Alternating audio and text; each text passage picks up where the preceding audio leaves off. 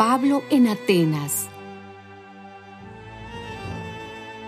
Mientras Pablo esperaba en Atenas a Silas y Timoteo, se indignó mucho al ver que la ciudad estaba llena de ídolos.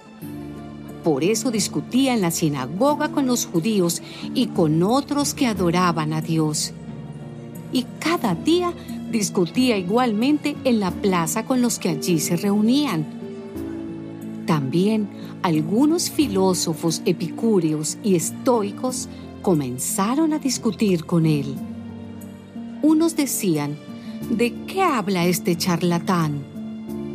Y otros, parece que es propagandista de dioses extranjeros. Esto lo decían porque Pablo les anunciaba la buena noticia acerca de Jesús y de la resurrección.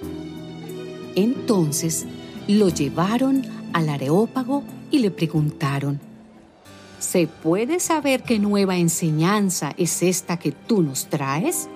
Pues nos hablas de cosas extrañas y queremos saber qué significan.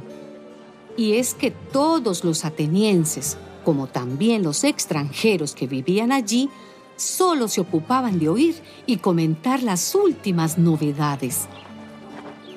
Pablo se levantó en medio de ellos en el Areópago y dijo, Atenienses, por todo lo que veo, ustedes son gente muy religiosa pues al mirar los lugares donde ustedes celebran sus cultos, he encontrado un altar que tiene escritas estas palabras, a un Dios no conocido.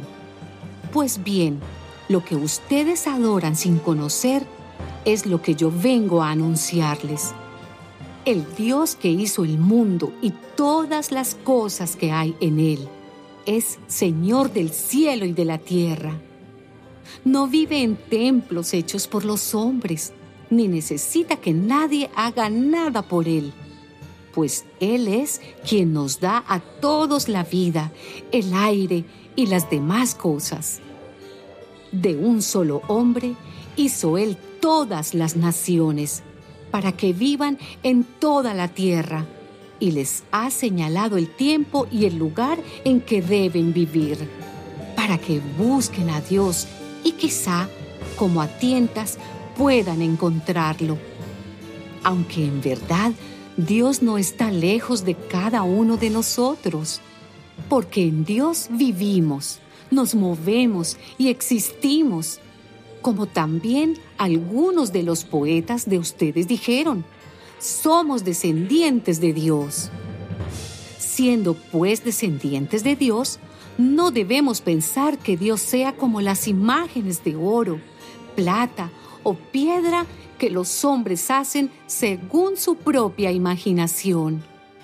Dios pasó por alto en otros tiempos la ignorancia de la gente, pero ahora ordena a todos en todas partes que se vuelvan a Él, porque Dios ha fijado un día en el cual juzgará al mundo con justicia por medio de un hombre que él ha escogido.